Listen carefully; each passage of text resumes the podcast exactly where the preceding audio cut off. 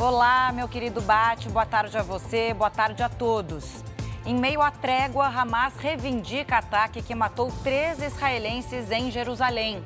Na faixa de Gaza, duas reféns são libertadas, outros dez devem sair ainda hoje. Agora, no JR.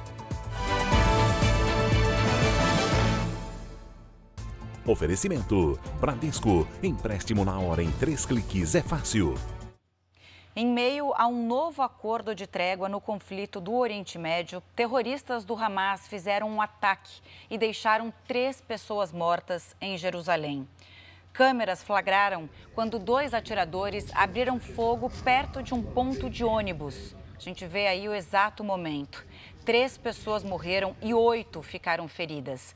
Segundo autoridades, os dois atiradores foram mortos. Pouco tempo depois do ataque, o Al-Qassam, braço armado do Hamas, reivindicou a responsabilidade pelo atentado. E esse ataque que a gente acabou de mostrar aconteceu poucas horas antes do grupo terrorista libertar mais reféns. Mais cedo do que de costume, duas mulheres foram libertadas. Entre elas está aí, ó, a Mia Shen, de 21 anos. A franco-israelense foi sequestrada enquanto participava daquela festa rave perto da fronteira com a faixa de Gaza. No início do conflito, o Hamas chegou a divulgar um vídeo de Mia no cativeiro. A previsão é que ao menos 10 reféns sejam libertados hoje. Em troca, prisioneiros palestinos também serão soltos pelo governo de Israel. O Supremo Tribunal Federal deve terminar hoje o julgamento da ação de abertura de crédito extraordinário para pagamento de precatórios pelo governo. Vamos então a Brasília falar com a Mara Mendes. Oi, Mara, boa tarde para você. Oi, Camila, boa tarde. O STF já tem maioria, sete ministros se posicionaram a favor da autorização do governo quitar o estoque de 95 bilhões de reais com pagamento de precatórios, que são dívidas sem possibilidade de recorrer.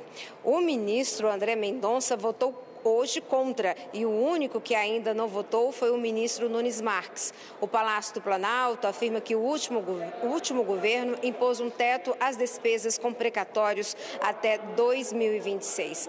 A equipe econômica alega que as regras geraram uma bola de neve e calcula que até 2027 a dívida será de 195 bilhões de reais. Camila.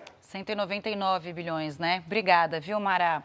E a Controladoria Geral da União anunciou a criação de um programa para combater a corrupção nas empresas e, com isso, fortalecer o compromisso com a transparência.